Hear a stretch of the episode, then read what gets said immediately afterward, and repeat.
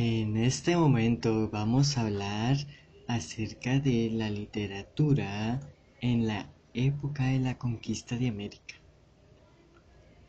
Esto es lo que vamos a hablar. Una obra muy conocida es la de Cristóbal Colón y el diario de, de navegación. Este diario de navegación fue escrito por el almirante Cristóbal Colón durante su primer viaje que ocurrió entre 1492 y 1493. Este fue el primer testimonio que nos había llegado acerca de los habitantes y la naturaleza de las tierras americanas, la llegada de los europeos.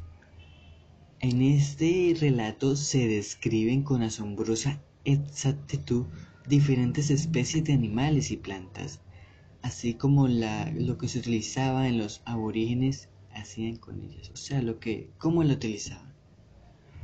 De igual manera, son descritos variados espacios naturales que resultan ser una valiosa fuente de información sobre lo que pudieron ser los paisajes existentes de nuestra isla hace muchísimo tiempo.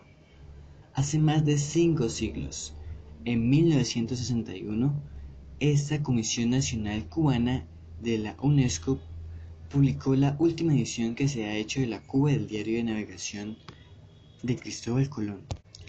Este escritor del libro fue Cristóbal Colón, que nació en 1451 y murió en 1506. Nació en Genova, en Italia. Navegó el servicio de Portugal y España, recorrió todas las rutas comerciales del Mediterráneo, las costas de la África y el norte hasta Islandia de su primer matrimonio con Felipa Muñiz nació su hijo Diego y posteriormente con Beatriz de Arana, su segundo hijo Fernando.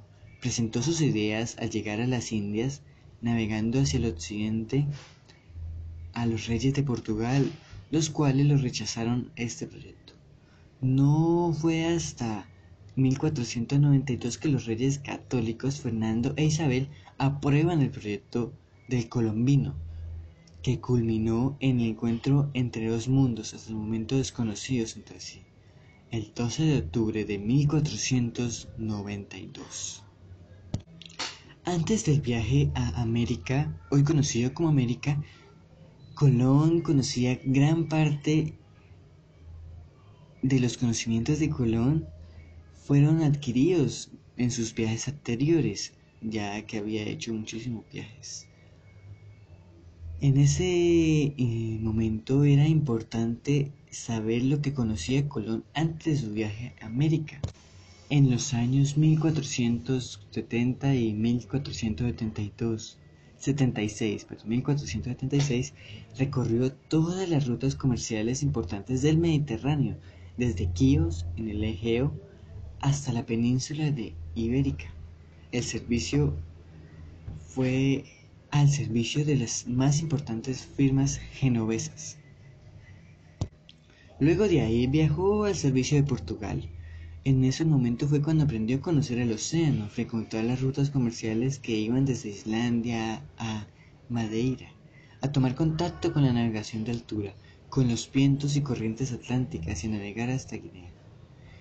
Todos estos conocimientos fueron muy eh, importantes para su descubrimiento de América. Este primer viaje que realizó fue en tres embarcaciones, la Pinta, la Niña y la Santa María. Este presupuesto fue de unos millones de maravedices y alrededor de 90 hombres reclutados con la ayuda inestimable de los hermanos Martín Alonso y Vicente Yáñez de Pinzón. Estos formaron la flota descubridora más trascendental de la historia. En el 2 de agosto de 1492, Cristóbal Colón mandó a embarcar a toda su gente y el día siguiente, antes de salir al sol, dejaba el puerto de Palos.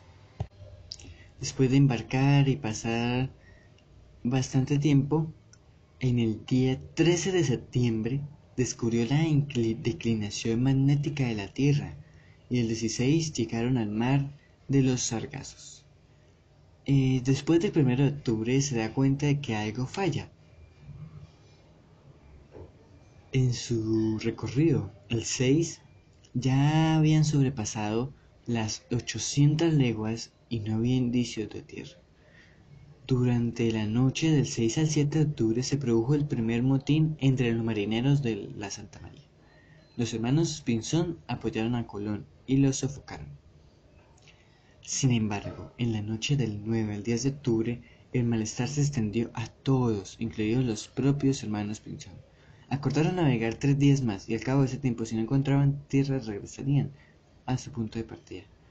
No hizo falta. En la noche del 11 al 12 de octubre, el marinero Rodrigo de Triana lanzó su grito esperado. Tierra, tierra. ¿Qué significaba que había tierra a la vista? Eh, si, si no hubieran, si se hubieran demorado unos cuatro, tres, cuatro días más, hubieran regresado a su tierra, lo cual hubiera cambiado este futuro de América. Sería diferente, estoy seguro. Relatos así y cuentan el libro de lo que se trata. Este libro nos puede enseñar cómo fue que Cristóbal Colón, el colonizador, pudo descubrir América. O bueno, descubrir entre comillas, porque a menos estábamos perdidos, solamente conectar estos dos mundos. Si tal vez se hubiera demorado un poco más, si hubiera fallado el bote, hubiera habido una tempestad, todo sería diferente. Pero si no lo hubiera descubierto él, lo hubiera descubierto otra persona. Porque de alguna u otra forma nos hubieran llegado a ver. Tal vez si nos hubieran encontrado luego, Después, no en ese momento que España pasaba por una gran crisis, hubiera sido un reconocimiento más amistoso de lo que fue en ese momento. Estoy seguro que la historia sería diferente y hubiera cambiado. Puede que para bien o puede que para mal. Pero sea como sea, esto permitió que llegáramos a estar como estamos hoy. Para formarse la Gran Colombia y los demás países. Bueno, esto fue todo por hoy. Les quería mostrar un libro, es muy interesante. Se trata acerca de el diario de navegación de Cristóbal Colón. Pueden buscarlo y leerlo. Es algo para saber cultura general, la perspectiva que tuvo Colón al hacer este viaje que cambió la historia de nuestro continente. Muchas gracias por escuchar y esto fue eh, la recomendación del libro. Chao.